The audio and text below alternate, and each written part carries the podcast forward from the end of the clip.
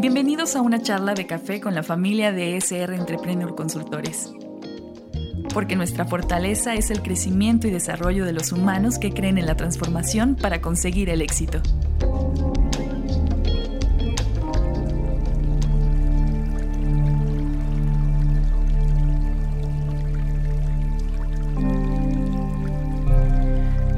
Eh, buenas tardes nuevamente, una vez más, como siempre, un honor, un gusto estar con ustedes eh, para poder continuar con nuestro tema de eh, el detalle de las generaciones, poder continuar con el liderazgo multigeneracional. Ya habíamos hablado precisamente de, del inicio de este tema, que era el por qué teníamos una crisis en la humanidad Habíamos hablado de la situación de la dificultad de sostener un, el sentido de vida, desarrollar relaciones personales y el poder consolidar modalidades de convivencia. En nuestra charla anterior platicamos un poco de este aspecto y el día de hoy me gustaría poder continuar con el tema, eh, hablar de forma más detallada de las generaciones, sus características, el cómo son y poder cerrar este tema de liderazgo multigeneracional.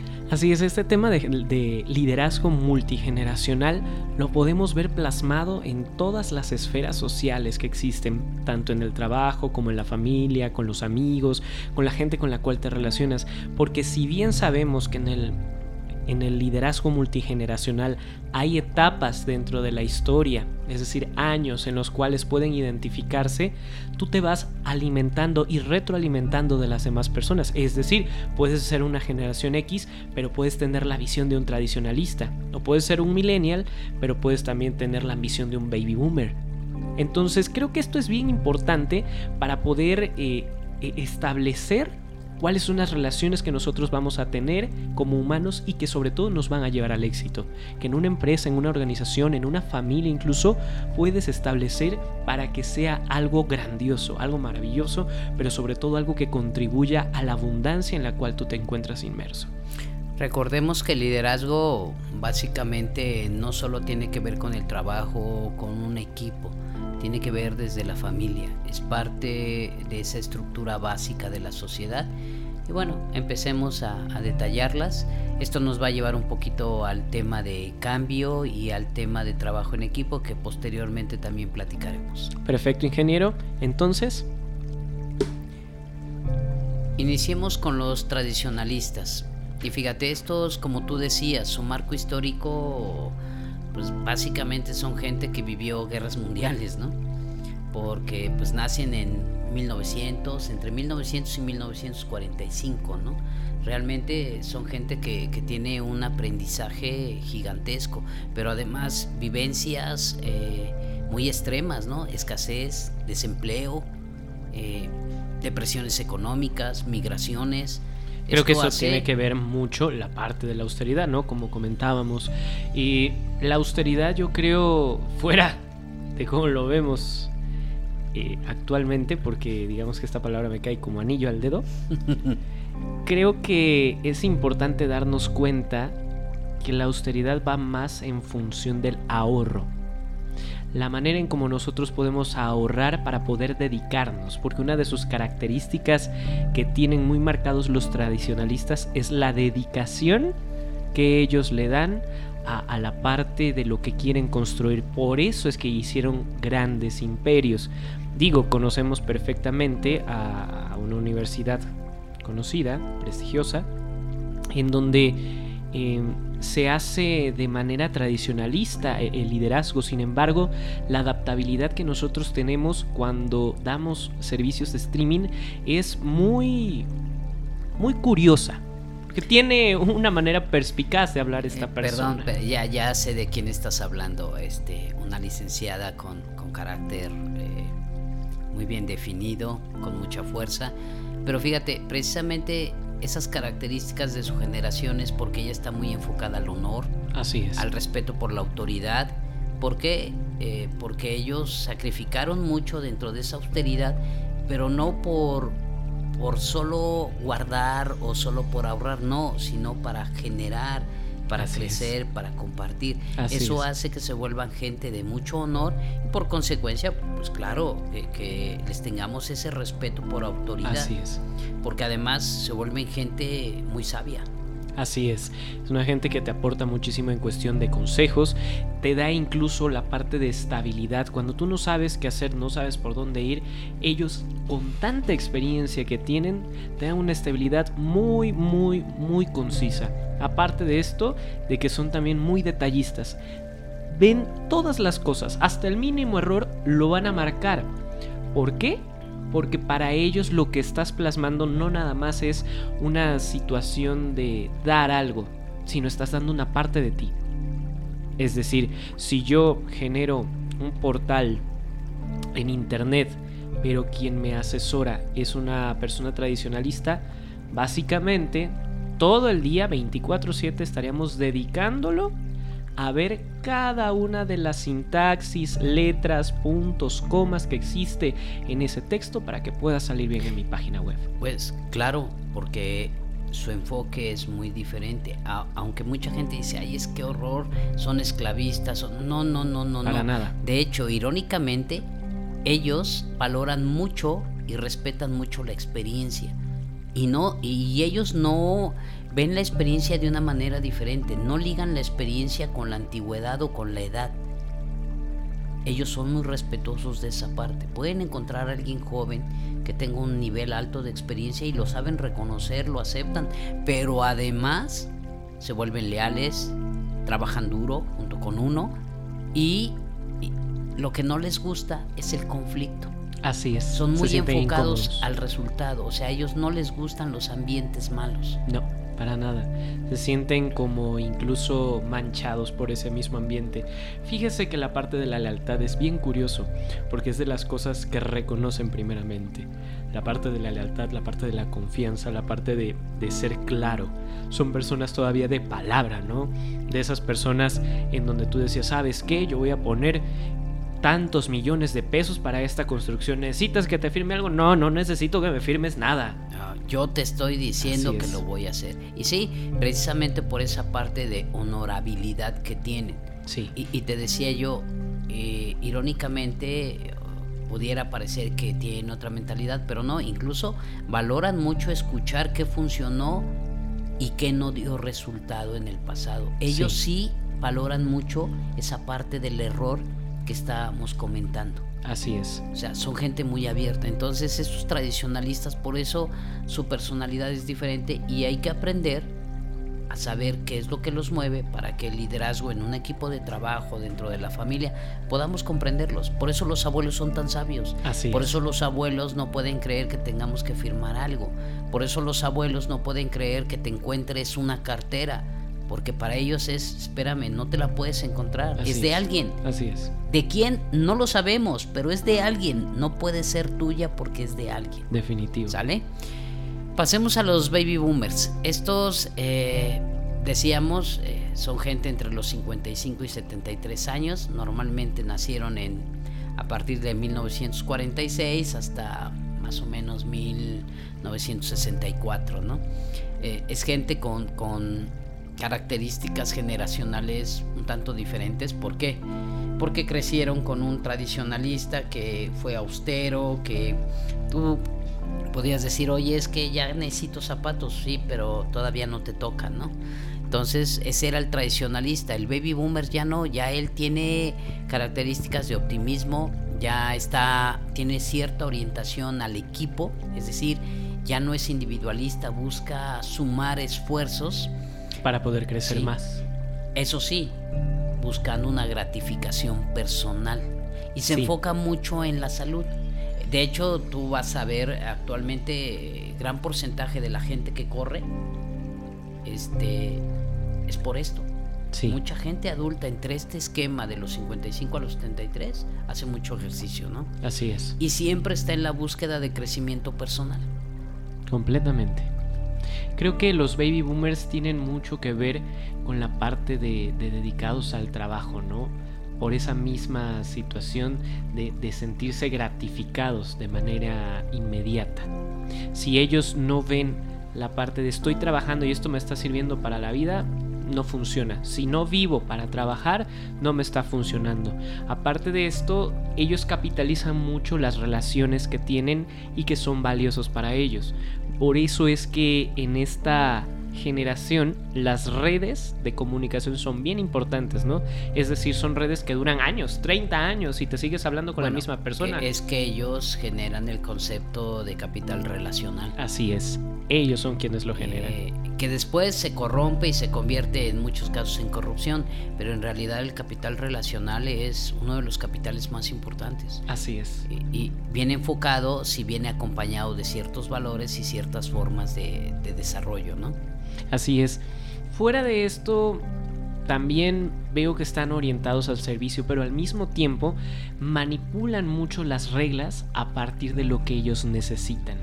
Y necesitan también sentirse necesitados, porque lógicamente e-, esta generación, como lo hablábamos en la parte del crecimiento personal, si no le das el reconocimiento de sí, lo necesitamos en nuestra empresa, mire, le acabamos de regalar por ser el, el colaborador del año de hecho, por ello, las frases que lo motivan es, usted es importante para nuestro éxito. Es decir, a ver, eh, si usted no estuviera aquí, nosotros no seríamos tan chingones. Exactamente.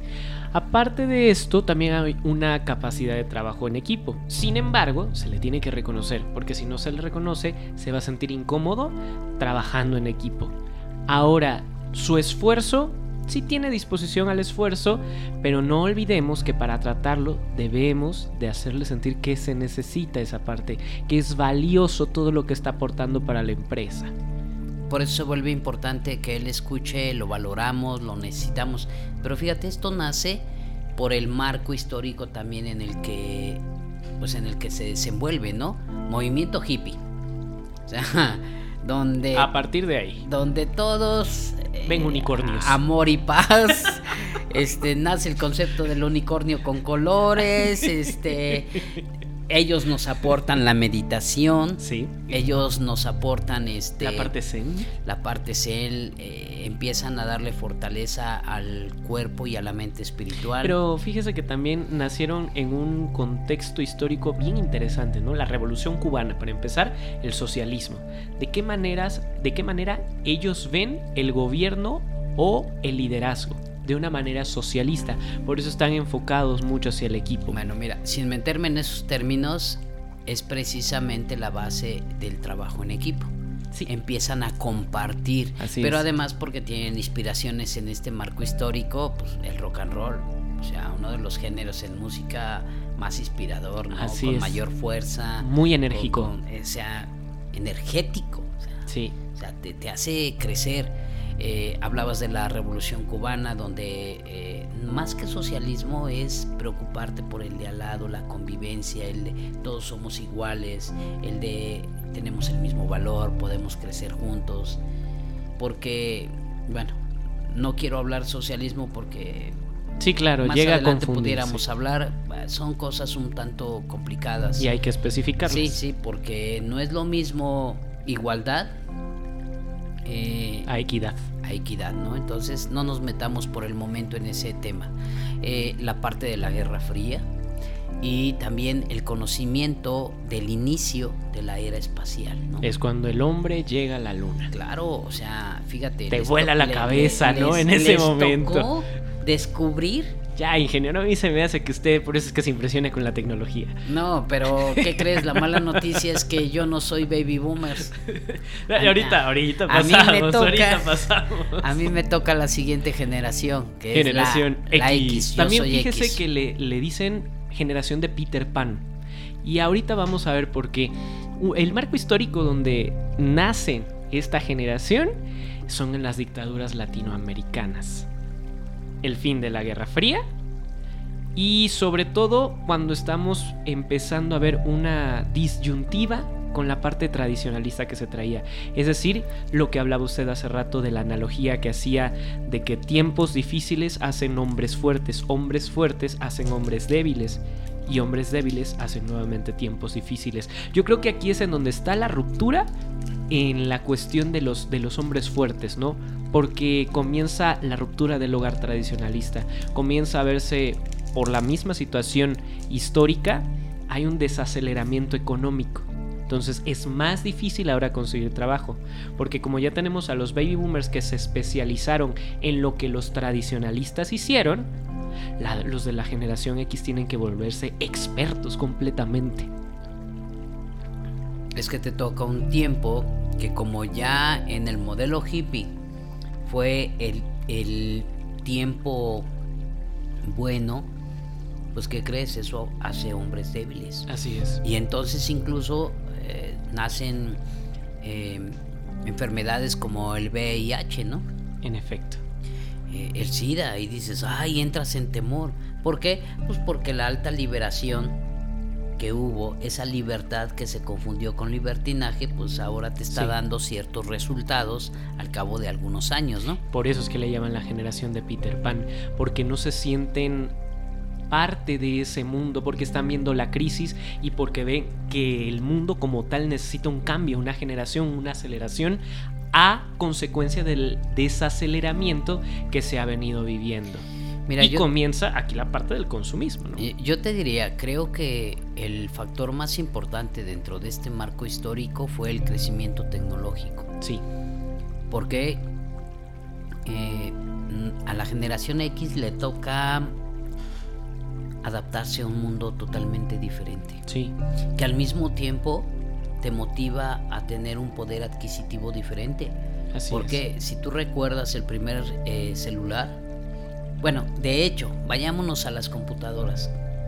¿Recuerdas quién dijo que quién dijo que solo había este espacio para seis computadoras en el mundo? Sí. Ah, en realidad parecía poco posible. Así es. El primer celular era un ladrillo. Completamente. Si tú ves la evolución, e, es más, te diré, eh, no nos va a pagar el comercial, pero yo extraño, yo, yo extraño una BlackBerry. sí, eran muy, muy padres, tenían mucho estilo, mucho eh, estilo. Perdón, este Apple es una belleza y nosotros somos consumistas en el despacho de toda esta marca por la practicidad, por la productividad. Pero yo te diré, este BlackBerry era BlackBerry. Lástima que no se desarrolló. ¿Por qué? Porque todo este proceso vino a cambiar precisamente las, las costumbres de consumismo, ¿no? Sí, completamente. Aquí es en donde se genera toda la parte de diversidad. Si se da cuenta, las características de esta generación ya tienen un pensamiento más globalizado comienza a ver qué es lo que está pasando en Japón, cómo implementarlo aquí, por qué en Japón le sirve, por qué en México no funciona. Es más, yo creo que por eso usted también tiene una tendencia, y voy a hablar aquí del sensei, usted tiene una tendencia a lo japonés, si se da cuenta, ¿no? A toda la parte de las 9 S, de cómo de las 5 S pasaron a las 7 S y después a las 9 S. Entonces creo que esto tiene que ver mucho con la parte del pragmatismo, del ser pragmático. ¿Para qué funciona lo que estoy implementando ahorita? Y si me funciona, qué bueno, porque de esta manera me da experiencia y puedo transformar cosas que están en crisis. Puedo salvar incluso negocios, empresas que se están cayendo y adaptarlos al nuevo estilo de vida. Sí, pero fíjate, eh, también se genera una desconfianza en las instituciones. ¿Por qué? Porque como recordarás, la generación anterior, los baby boomers, tenían una tendencia a manipular las reglas según sus propias necesidades. Entonces también se generó cierta corrupción. Claro. Al generar cierta corrupción, pues las instituciones, tanto de sociedad como de todo, pierden esa confianza. Así es. Ahora también se generan grandes aportes. Hablabas hace un rato de, todo este conocimiento y bueno, finalmente más adelante vamos a ver la cuestión del principio 80-20, el principio de la inmediatez, vamos a ver un poquito eh, los cuatro cuadrantes de la administración del tiempo, vamos a ver un poquito eh, sobre la toma de decisiones, el proceso administrativo, porque vamos a compartir todo esto. Ahorita lo comentábamos, estamos en la etapa de primero hablar un poquito de esa parte humana. Sí. Posteriormente vamos a ver ya eh, algunas técnicas, algunos modelos que nos van a permitir aprovechar la parte humana implementarla en nuestro negocio, en, en, la empresa, en nuestras relaciones laborales. Así es. Pero bueno, volviendo al tema, entonces la generación X, fíjate, tiene estas características laborales, adaptabilidad, o sea, se vuelve un todoterreno. Sí. Independencia, se vuelve autosuficiente. ¿Por qué? Pues porque la generación anterior generó cierto caos que cambió ciertas tendencias, ¿no? No se dejan intimidar, no fácilmente rompes a un generación X. Es decir, le puedes decir tú no puedes y te dice, ah, ¿cómo, no? Mm, no. es más, ya no es por el resultado ni por lo que voy a ganar. Es, solo por demostrar que yo puedo. Claro. Es gente muy creativa. Independientemente de su nivel educativo, de, de su nivel socioeconómico, es gente muy creativa porque soluciona cosas sin tener incluso la herramienta correcta. Se vuelve creativo, crea y busca una forma para compensar la falta de metodología o de herramienta. Eso sí, tiene una característica no muy positiva, es impaciente. Sí. Porque, híjole, si lo pones a trabajar con un centennial o millennial que dice, sí, este, eh, ahorita, ahorita significa que ya está sucediendo. Así es. Eh, se lo envío y el generación X se queda. Este, ¿Cuándo me lo va a enviar? Se atora, se atora. Al rato, mañana, o te dicen, eh, mañana temprano nos vemos. El generación X se levanta a las cinco y media de la mañana. Y para él temprano es a las 6. No, para él a las 6, pues ya. Pero resulta que el millennial le dijo mañana temprano y el millennial se levanta a las 10, ¿no? Sí, así es. Es como si le dijeras a una persona de esas grandiosas que nos alimentan del campo, un agricultor, lo veo mañana por la mañana. Sí, claro, ellos se levantan a las 4. ¿No? Empiezan a trabajar a las 5 de la mañana, pues este tú vas llegando a las 9, tú vas a decir, no, joven, ya es bien tarde, ¿no? Entonces, esa impaciencia se vuelve un rasgo eh, característico de esta generación. Y algo importante, la generación X casi no sabe hablar. Nos falta mucho diálogo, tenemos que aprender para desarrollar estabilidad. Y después hacen podcast, ¿no? Ya cuando llega ahí. Ah, es que fíjate, se compensa con, con otra característica que tenemos: cinismo. Así es. Podemos ser muy ácidos, podemos tener un humor negro muy grande, pero dentro de esa característica de respeto y de crecimiento. Porque eh, normalmente la generación X viene al, estar dentro de un marco donde hay una ruptura del hogar tradicional. Comienza a fortalecerse su estilo. Claro, desde pequeño, pues, este, si eres la vergüenza de la familia, pues eso te da carácter. Así es. Y empiezas a generar una personalidad diferente. Sí. ¿Qué pasa con las reglas? Híjole, aquí, ¿cómo te diré? Son, te diré, te contestaré con una frase que motiva a esta generación hágalo a su estilo. Aquí no hay reglas. Sas.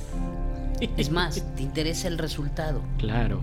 Claro, el secreto es controla el proceso para asegurar el resultado. Claro, porque si también lo vemos desde un lado maquiavélico, pues lógicamente no vas a poder generar abundancia, no vas a poder generar ni aprendizaje ni crecimiento.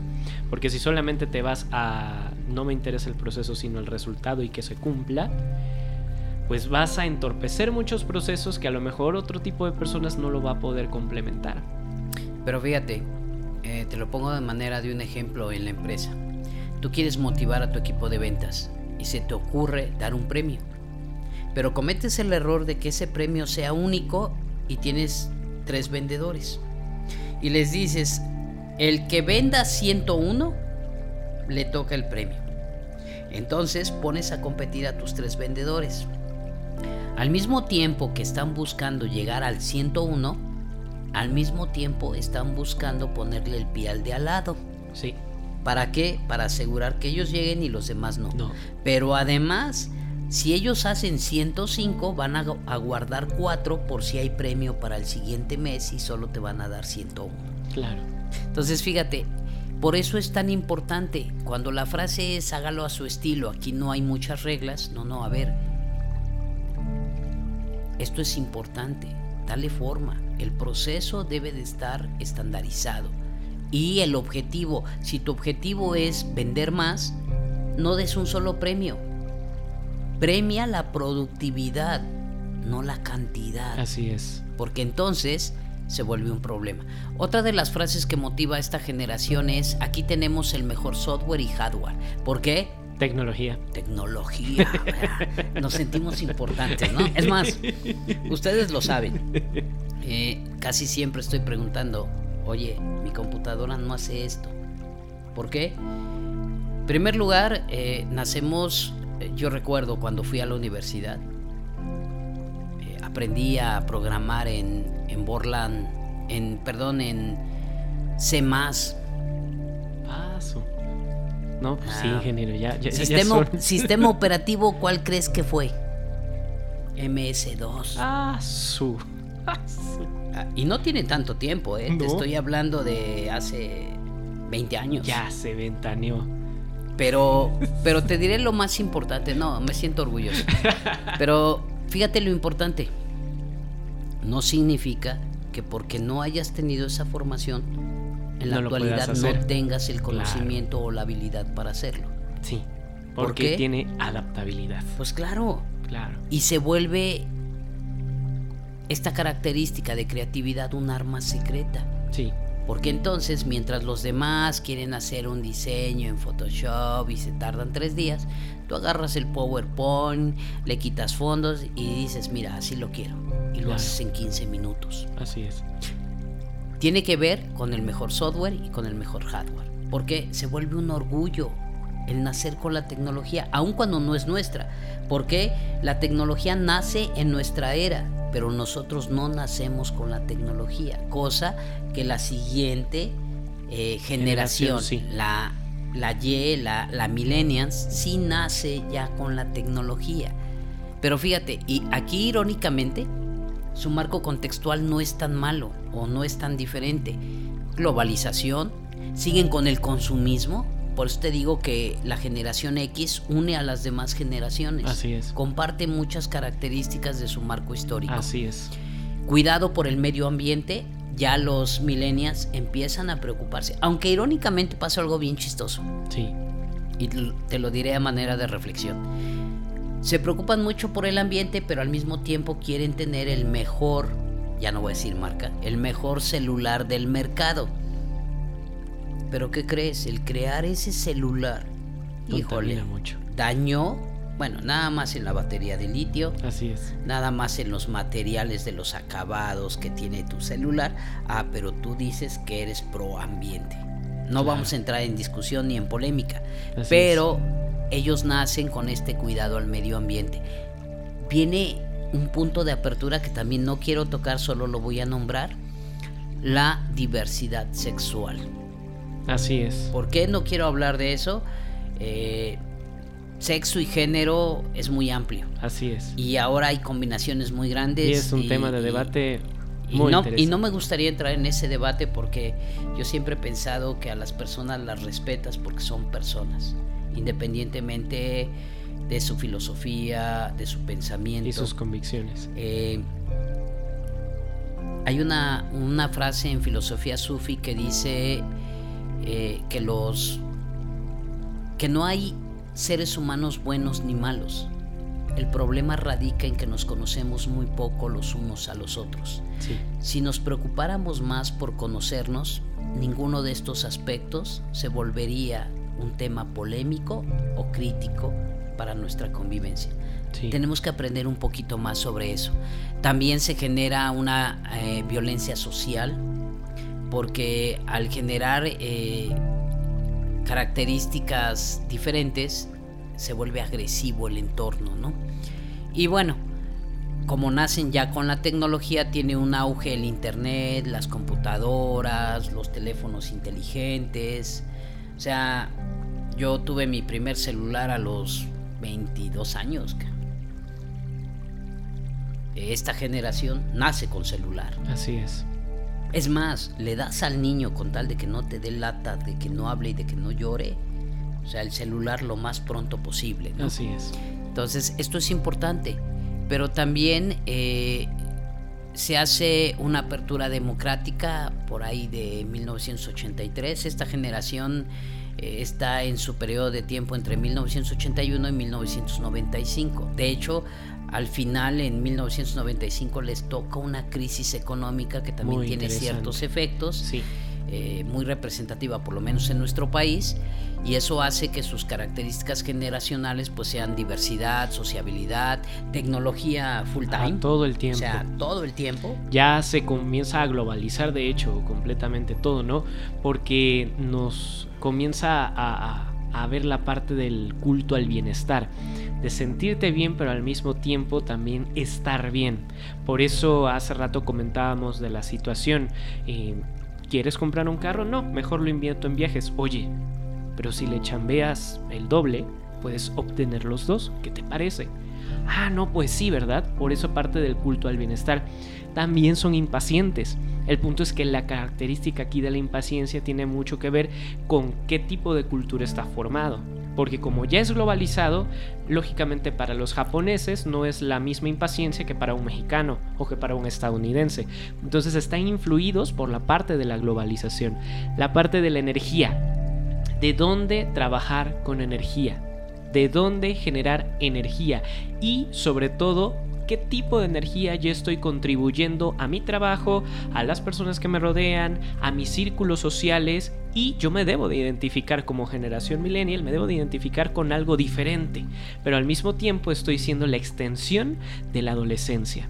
Se adolece de muchas cosas en esta generación. Pero, pero fíjate, es precisamente estos tres últimos puntos, la impaciencia, la energía y la extensión de la adolescencia, eh, se generan también porque ellos viven en el aspecto laboral eh, algunas características como ver el despido de tu padre después de que le dedicó 30, años, 40 años, así es. Entonces dicen, no, ni más, yo... Yo no voy a acabar así. Yo no voy a acabar así, yo voy a vivir mi vida y por eso se da ese efecto de, pues yo prefiero viajar, aunque no tenga yo carro, aunque a los 40 años siga yo viviendo con mis papás. Fíjese que en esta generación se busca mucho la parte de la renta, ¿no?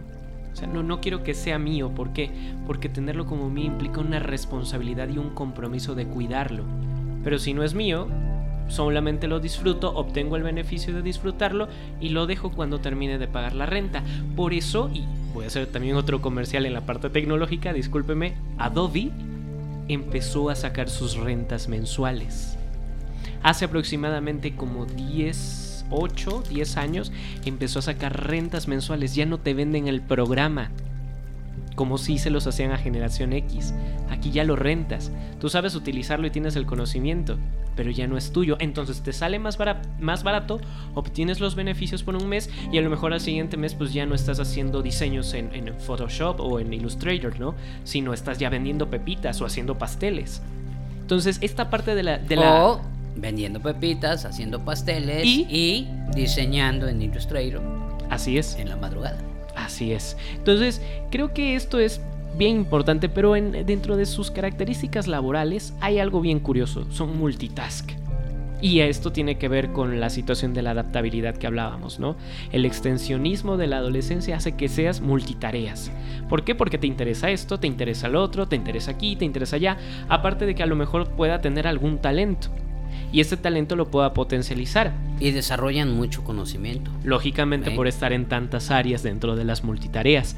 Y en la parte tecnológica creo que se ha vuelto como el, despunte, ¿no? El, el asta bandera de esta generación. Porque como ya nacen con son aquellos que ven las transiciones de las actualizaciones, para qué sirve una actualización, de qué manera corre más rápido mi programa, cómo una computadora puede tener una mejor optimización. Fíjese que en esta parte tecnológica, junto con la generación X, hacen un muy buen equipo cuando saben llevarlo a explotar las herramientas y pueden conseguir cosas muy importantes. Pero, pero ¿por qué se da esto? Por la acción colectiva y porque esta generación, la de los millennials, ve a la generación, a su jefe inmediato, lo ve como, le pone la figura paterna. Claro. Porque ellos sufrieron una, si la generación X sufrió esa parte de, disfuncionalidad, de, ruptura del hogar tradicional. ¿Y desconfianza? La generación X, pues híjole, viene todavía arrastrando cosas todavía más graves. Entonces, ve al jefe como figura paterna, incluso no solo causa un sentido de admiración, sino de confianza, y entonces se da ese binomio que tú, que tú comentas. Porque entonces, después de ver que su papá le dedicó 30 años a la empresa, lo desecharon, dice, chin, pues ahora necesito una figura, ¿no? Ah, pero mi jefe ese sí es un chingón. Entonces empiezas a generar este vínculo. Lo único malo es que falta autocrítica. ¿no? Sí, porque como tiene tanto miedo al aprendizaje, tanto miedo al error, tanto miedo a esta situación de entender que es parte de un mismo proceso, es ahí en donde se genera el resentimiento hacia, hacia uno mismo. Por lo tanto, no se genera la autocrítica y comienzan a volverse personas débiles. Que curiosamente, eh, cuando los unen con otras personas brillantes y creativas, les encanta, ¿no? Encanta compartir su talento con otras personas talentosas. E incluso aquí es en donde se forma el famoso Dream Team, ¿no? El concepto del Dream Team. Es que fíjate, eh, te vuelvo a repetir, los seres humanos no pueden ser perfectos de forma individual, pero sí como equipo. Y eso es lo interesante. Y estas dos generaciones se potencializan cuando se unen, la X con el millennial. Ahora, no cualquier elemento de estas generaciones. Tienes que encontrar un, un elemento de generación X que haya madurado en función de su vida. E, entre más dura vida haya tenido, mayor nivel de fortaleza, siempre y cuando haya desarrollado ese nivel de autoconciencia. Y entonces el millennials tiene que ser un millennial que es responsable, que guarda el respeto, que tiene ciertas características. Cuando unes estos dos eslabones, se puede generar un entorno correcto, se puede generar muchísima riqueza, no solo en el aspecto económico, sino en el compartir, en el desarrollar, porque entonces vas a, a generar eh, tecnología, conocimiento, experiencia. Juntas los elementos tanto de metodología como de experiencia para lograr más de un 100%. Así es. ¿Vale? Hablábamos que los millennials también se dividen en la generación Z, los centennials, aquellos que mm, nacen a partir de 1996 de hecho, ellos nacen en crisis, nacen sin pañales, nacen, al menos en nuestro país, sí. este, nacen en una coyuntura eh, histórica bastante complicada para sus padres. Eh, estamos hablando de que se generan los primeros ataques terroristas, estamos hablando de crisis económicas y políticas bastante eh, marcadas en el mundo. El nacimiento de las redes sociales monumentales como lo es Facebook, YouTube. Sí, el cine en 3D.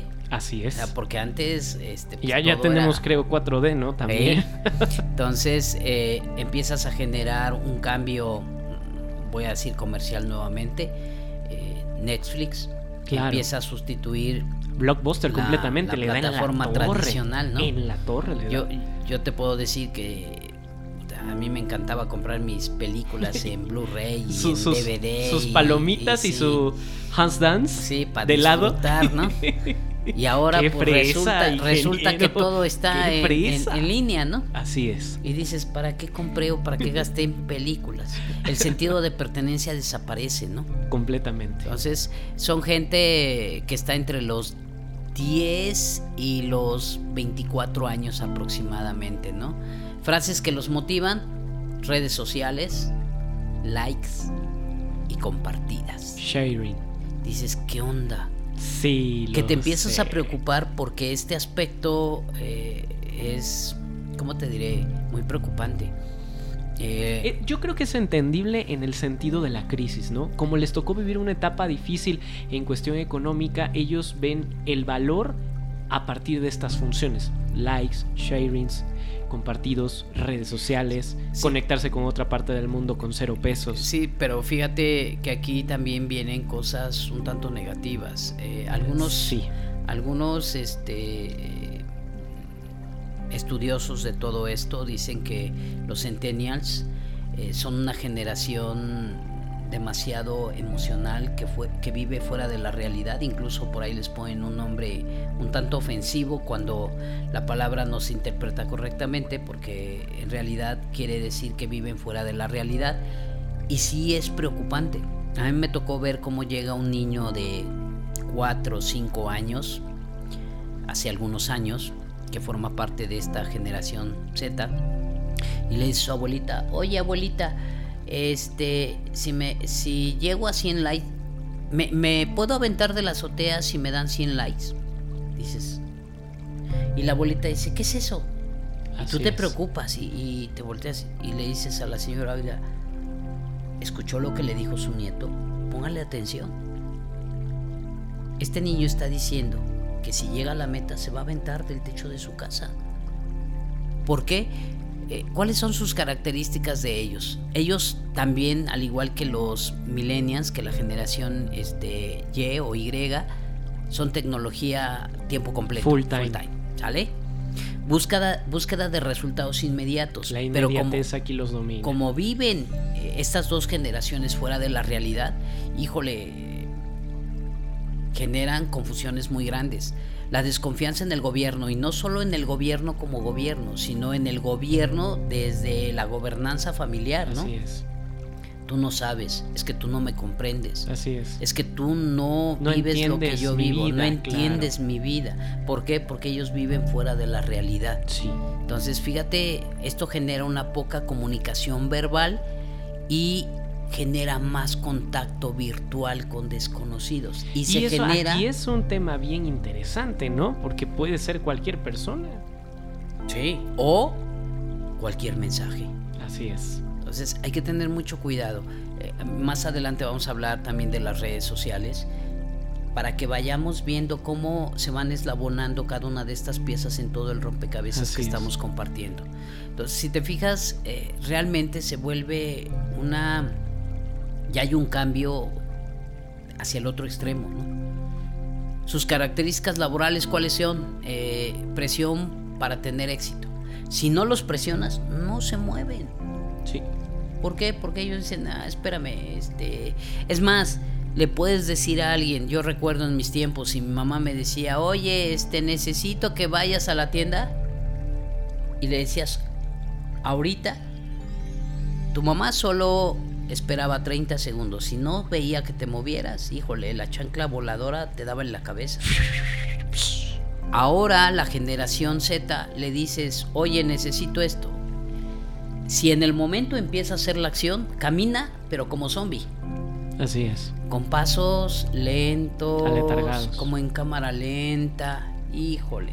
Y ahí empieza una eh, cuestión de comunicación muy grave porque entonces vives a velocidades, a enfoques y entornos muy diferentes. Así es. Tienen mucha creatividad y colaboran mucho, pero solo cuando quieren. Así es. Porque carecen de disciplina, carecen de hábitos, de productividad. Y, eso sí, tienen mucho respeto por la diversidad. Ellos sí no les importa lo que eres. Así es. Solo que te respetan, que seas. Y tienen mucho interés por la ecología. Sí. Ellos sí ya se vuelven cero consumistas, ya tienen ese equilibrio de cuidar la naturaleza sin dañarla con lo que consumen. Así es. Y bueno, por último, para que podamos cerrar esta tarde de café, porque la generación alfa. La alfa, los nacidos a partir del 2010, que ahorita Son bien, bien interesantes. Están entre los 10 y 11 años, ¿no? Porque imagínate a un niño entre este eh, periodo de edad, entre los, bueno, que ya empiezan a tener rasgos más de comportamiento, entre los 4 años y los 10, 11 años. Imagínate un niño de 6 años con su pijama de unicornio.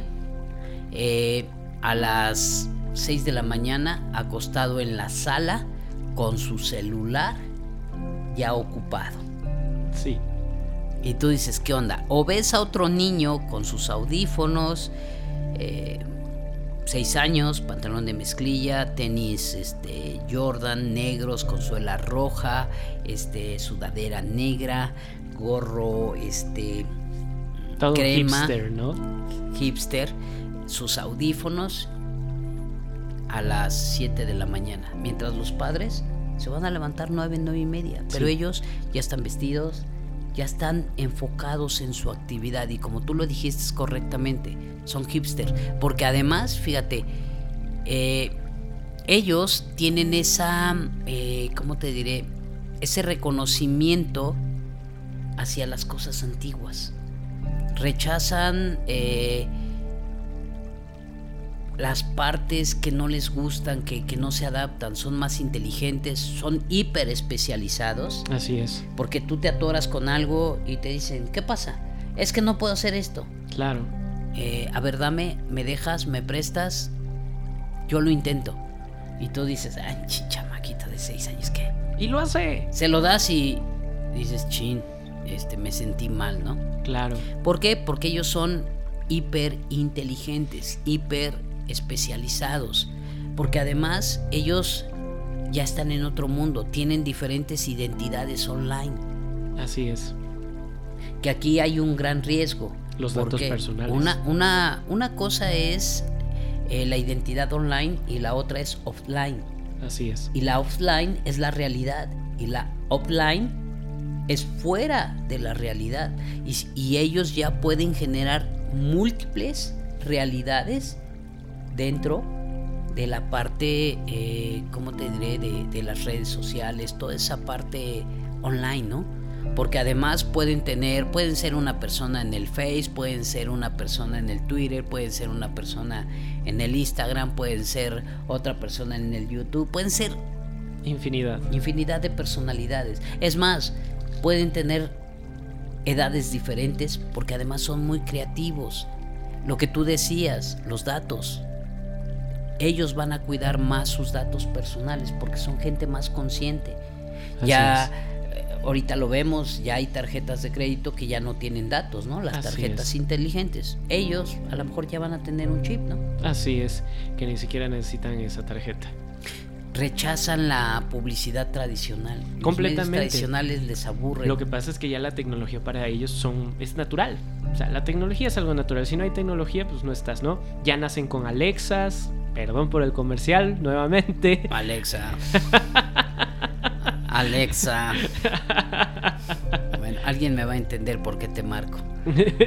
ok. Eh, es decir, ellos nacen eh, ya con un wifi, nacen con una computadora, con un smartphone. O sea, el wifi cuando lo marco no, me, no me, refiero al wifi este físico de la conexión, no, al wifi con el que ellos nacen. Así es. Con esa conexión natural con la tecnología. Así es. Ahora la pregunta es, y porque ya nos extendimos con todo este rollo, en el liderazgo. ¿Cómo ser un líder multigeneracional? Ya olvídate de ser un eh, eh, líder autocrático, democrático y todo ese rollo no, enfócate a ser un líder natural, pero para eso tienes que conocer todo este tipo de generaciones, porque la pregunta aquí es, en tu familia hay diferentes generaciones. Así es. En tu trabajo hay diferentes generaciones, en tu empresa hay diferentes generaciones. Entonces es muy importante no perder de vista eh, la generación tradicionalista, perdón, austeridad, eh, los baby boomers, ambición, crecimiento, búsqueda de reconocimiento Generación X, obsesión por el éxito. Si no logras el éxito, no vales nada. Generación millennial, frustración, habrá que cambiar un poco ese esquema, habrá que hacer, como tú comentabas, un buen equipo entre el millennials y el generación X para poder juntar metodología con experiencia, jalar un poquito a la generación Z, los centennials, bajar un poquito ese nivel de, de irreverencia y adaptarnos todos juntos para poder convivir con el alfa. ¿Por qué? Porque así como el millennial creyó que el generación X estaba fuera de contexto, adivinen, ahora el alfa va a opinar lo mismo de todos nosotros, ¿no? Así es. Se vuelve muy interesante este tema, pero bueno, para poder concluir, Raúl, porque creo que ya nos extendimos muchísimo. Te dije que este tema era un tanto amplio y solo lo estamos hablando de, en el enfoque personal. Yo haría una recomendación. Hay que educar a nuestros hijos de manera diferente, no como nosotros quisiéramos, no como lo que nos faltó lograr. sino con esa apertura de darles su espacio, reconocerlos, motivarlos, apoyarlos, para que su transitar sea de mayor crecimiento, pero además puedan contribuir más, más a nuestra sociedad, a nuestro, a nuestra vida, a nuestro planeta, ¿no? ¿Cuáles son los retos del nuevo líder? Bueno, el 50% cambiarse a uno mismo, ¿no? Yo no puedo ser un buen líder si no tengo apertura de adaptación, de cambio. Tengo que tener esta adaptación por las diferentes personalidades. Así es. El 25% mostrar lo que sabemos, hacerlo visible, es decir, pero no para, eh, perdón por este término que siempre ocupo, eh, que es de, veracruzano, eh, para mamaciar, para, para hacerme sentir el ultra plus o el que sabe, no, no, no, mostrar para compartir, mostrar para generar crecimiento en conjunto. De mi 25% que, que, falta de este reto de liderazgo, bueno, aprender a, a gerenciar alianzas e intercambios, ¿no? Es decir, aprender a, obtener colaboraciones con los millennials, con los centennials. El que llegue y me diga, oye, este güey, te envié ayer un WhatsApp, ya lo checaste porque necesito de tu ayuda, no me está faltando el respeto. Es irreverente porque es un su Pero no es maleducado, es su forma de hablar. Así es la otra generación me dice, oye ingeniero, fíjese que le envié un correo, este, ¿podría usted comentarme si tuvo tiempo de verlo? Ok, tampoco me está tratando súper bien, esa es su forma y ese es el nivel de educación que tiene.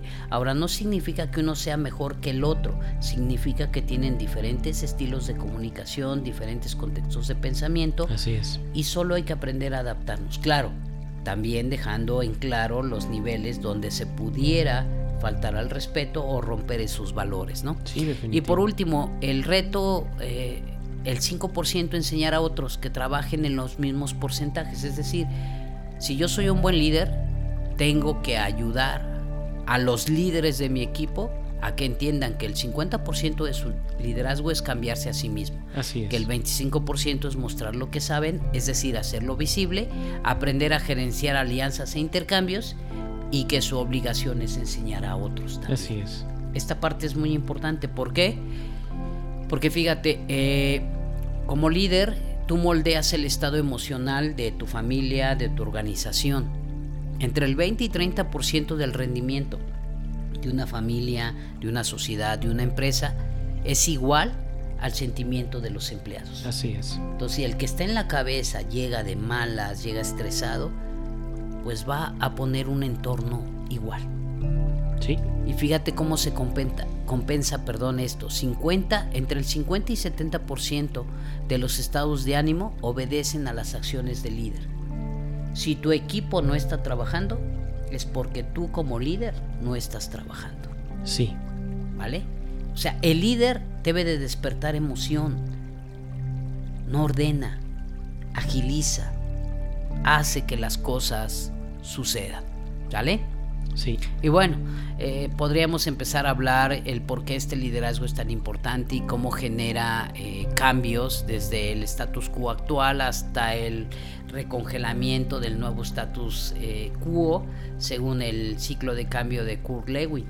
Pero eso ya sería el inicio del trabajo en equipo, que es otro tema que nos gustaría compartir y que tendríamos que ver un poquito sobre la resistencia al cambio, el por qué debemos de cambiar y, poder este, generar esa filosofía de trabajo en equipo. Pero bueno, para que podamos cerrar este, este tema, este Raúl, eh, a, forma de, resumen, me gustaría comentar eh, qué debe de saber un, un líder multigeneracional ¿no? para transformar esos ambientes. Uno, crear espacios de autonomía responsable, ya lo habíamos dicho. Es decir, dejar que la gente aprenda, eh, entender que, el error es, parte de la naturaleza, así es. Es parte del aprendizaje. Dos, que gestiona por procesos o resultados. No todos actamos igual, pero lo importante es llegar a un acuerdo. Eh, hacer que el error se comprenda como una condición de logro no como una condición de culpa. O de fracaso. Claro. Cuatro, aprender a aprender. Es decir, tener la capacidad y la apertura de escuchar, de aprender de los demás. Es más, ser autodidacta. Pero lo más importante, quitarte el ego. Eh, cinco, eliminar el miedo y generar confianza. Eso es bien importante porque el miedo congela, paraliza, ya lo hemos hablado, el padre de las desgracias. Eh, seis, ser un agente conversacional. Tómate cinco minutos, diez minutos, platica con tu hijo. Bajo un consejo que siempre hemos dicho, di lo que piensas, lo que sientes, lo que esperas y cierra la conversación con un compromiso. ¿A qué te comprometes? Y con esto vas a facilitar esa conversación. Así es. Sé fuente de inspiración a través de transformación. No lo digas, Hazlo. No lo digas, hazlo, ¿vale? Ser un comunicador asertivo, es decir, tener congruencia entre lo que comentas, esa lingüística y tus acciones. Y lo que sientes. Sí, claro. Porque lógicamente agregando la parte de las emociones, pues están estas partes de herramientas blandas que contribuyen mucho para que esta comunicación llegue a donde tenga que llegar. Sí, sé versátil. No solo te preocupes por tener la maestría en finanzas, este, la especialidad en productividad, en sistemas de calidad, eh, certificarte, aprende también pintura Échate de vez en cuando un palomazo. Aprende a bailar. Toca el piano. Vuélvete versátil. Eso va a hacer que tu mentalidad eh, fluya. Fluya. Despierte. Claro. Em, tu nivel de conciencia se amplíe y puedas comprender y entender mejor tu entorno y a las personas que cohabitan contigo. y por último, liderar siendo piso para tu equipo. Así es. O sea, no te pongas arriba, ponte abajo. Si tu equipo se equivoca, pues te aguantas, pones tu cara de memela y tú te avientas la bronca, porque esa es parte de tu función. El ser el líder implica que eres el responsable de cuidar el equipo. Y si el equipo cometió algún error, recuerda, ese aprendizaje. Y como aprendizaje, tú también tienes que aportar tu granito de arena. Porque el líder no es alguien más importante, es el responsable del piso del equipo. Así es. ¿Vale? Eh, Raúl, muchísimas gracias por esta tarde de café. Una vez más es un gusto. Vamos a continuar. Ya quedaron dos temas pendientes, trabajo en equipo, eh, cambio. Son temas interesantes. Ya hablaremos de más este, metodologías ahora que lleguemos a la segunda etapa que tiene que ver ya más con habilidades directivas, eh, habilidades para el desempeño del trabajo. Pero bueno, como siempre un gusto, en verdad, eh, como siempre disfruté mucho mi té, dos, dos tecitos me eché hoy junto con un chocolatito que estuvo muy rico. Este, le agradezco también mucho a Dana que, que, fue a buscar el, el, chocolate que, que me gusta. Muchísimas gracias. Y de verdad, como siempre es un honor estar con ustedes y nos veremos pronto. Así es, Inge, yo me quiero ir diciendo esta frase, los líderes de éxito serán aquellos que dirijan inspirando a los individuos. Porque considero que para poder generar un líder multigeneracional es importante la inspiración. Si nosotros como humanos no nos inspiramos, no nos, no nos motivamos, entonces caemos en un miedo, caemos en una oscuridad y el equilibrio dentro del humano es lo que puede trascender a todos estos retos, crisis e incluso problemas que se pueden llegar a encontrar tanto en las empresas como en nuestra vida diaria. Yo les dejaría dos preguntas. ¿Qué estoy haciendo para mejorar mis resultados? Dejemos de culpar a la vida, al universo y a Dios. Recuerden, en la vida no hay premios de castigo, solo consecuencias. ¿Qué estoy haciendo para mejorar mis resultados? Y segundo, ¿qué cambios requiero hacer para tener la vida que quiero?